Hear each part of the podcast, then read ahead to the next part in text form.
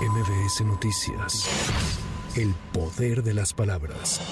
Canadá confirmó que volverá a pedir visa a los mexicanos que quieran ingresar al país debido al incremento de solicitudes de asilo. Este requisito entrará en vigor esta noche. Los mexicanos que tengan un permiso de trabajo o de estudio canadiense válido no se verán afectados. Las personas que quieran volver a tramitar una nueva visa electrónica para volar a Canadá deberán contar con una visa estadounidense vigente o una visa canadiense en los últimos 10 años. Habla Mark Miller, ministro de Migración de Canadá. Esta hoy a las once y media de la noche, los ciudadanos mexicanos deberán solicitar visa para entrar a Canadá. U obtener una autorización electrónica de viaje si cuentan con una visa americana de no inmigrante válida o han tenido una visa canadiense en los últimos 10 años y están viajando por vía aérea con pasaporte mexicano.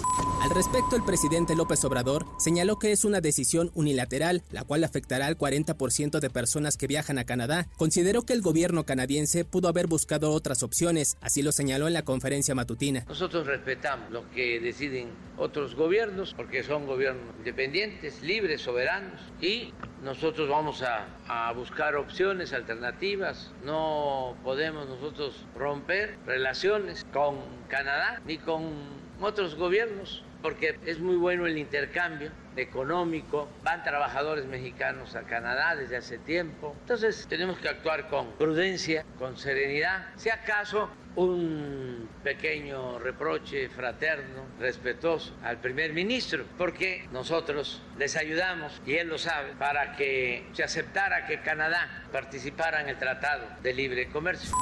Además, esta mañana el jefe del Ejecutivo Federal inaugurará el tramo 5 del tren Maya de Cancún a Playa del Carmen, la cual tendrá un costo desde los 148 pesos en la clase turista hasta los 236 pesos en la clase Premier.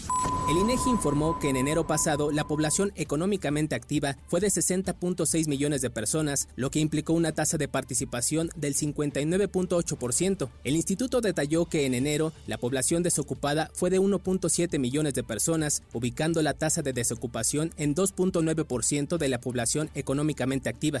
El ejército de Israel reconoció que disparó en contra de una multitud que trataba de recoger alimentos al norte de Gaza debido a que los soldados se sentían en peligro. De acuerdo con el Ministerio de Sanidad gazatí, en el ataque murieron más de 100 personas y otras 280 resultaron heridas. Las autoridades sanitarias revelaron que se han superado las 30.000 muertes en 146 días de conflicto entre Hamas e Israel.